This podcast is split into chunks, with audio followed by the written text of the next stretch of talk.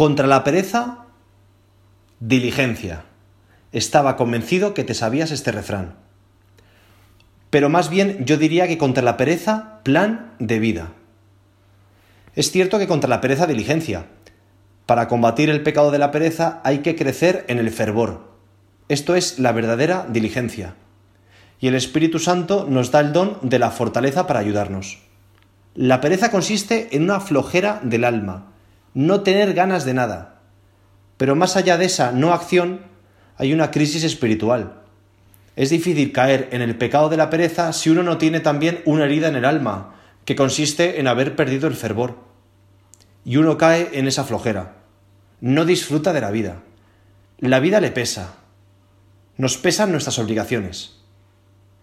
Detrás de todo esto se esconde una pérdida de alegría, una incapacidad de disfrutar de la vida. Y tenemos el derecho de vivir la vida y gozarla, y más sabiéndonos hijos de Dios. Solemos atribuir la pereza a una cuestión de mera voluntad, pero en realidad detrás de la pereza no se esconderá la pérdida de un plan de vida ordenado. Y entonces, ¿cómo consigo vencer la pereza? ¿Cómo consigo ser más diligente? ¿Cómo consigo tener más fervor? Llenándome de Dios.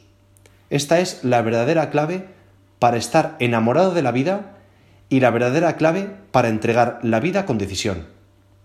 El diligente no es aquel que confía en sus propias fuerzas y se come el mundo, no. El diligente es aquel que confía en que Dios da la fuerza en todo aquello que nos cuesta. Porque Dios nunca nos pedirá algo imposible. Si Dios me pide algo es porque sabemos que podemos llegar a conseguirlo, siempre contando con Él. Pero si solo contamos con nuestras propias fuerzas, seríamos más listos si abandonamos. Y es muy normal que parezca que lo que me pide Dios es un imposible. De hecho, muchas cosas que nos pide Dios son imposibles. Pero precisamente porque son imposibles, Él nos da la gracia para llevarlo a cabo. Todo lo puedo en aquel que me conforta, dice San Pablo. No es que pueda porque yo sea un machote, sino que puedo porque tengo su ayuda, tengo la gracia de Dios. Eso sí, Dios me pide que me esfuerce. Dios me da la fuerza para entregarme. Y eso requiere esfuerzo por nuestra parte. Aquí entra el plan de vida, que en el fondo es dejar entrar a Dios cada día en mi vida y que Dios sepa que yo le dejo. Que el plan de vida es la mejor manera de decirle a Dios que le valoro. Que el plan de vida es la mejor manera de ir llenándome de Dios cada día. Porque quizá estamos muy llenos de las cosas del mundo y lógicamente por eso estamos cansados. Todo nos pesa y necesitamos llenarnos de Dios para poder comernos el mundo, para poder demostrar al mundo que es un cristiano. Y sin embargo, no tenemos fuerzas y estamos sin ganas de disfrutar de la vida porque estamos muy llenos del mundo y no de Dios. Plan de vida, hambre de Dios. Diligencia viene del verbo deligere, que significa amar tiernamente.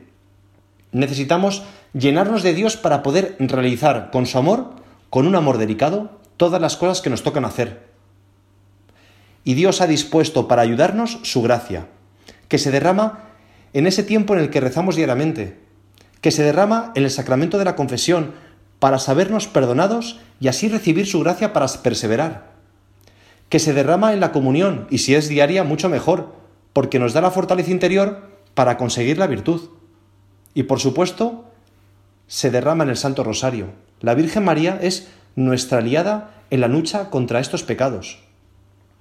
Pues pidámosle a Dios no ser lentos como patada de astronauta, sino que seamos prontos para recibir su gracia, llevando un orden en nuestro día a día, configurando un plan de vida espiritual que pueda encajarlo dentro de un torbellino de vida en el que estamos inmersos. Puede ser un buen propósito para la cuaresma que comenzamos esta semana que viene, ordenar nuestro plan de vida, y así nuestro fervor crecerá porque estaremos llenos de Dios.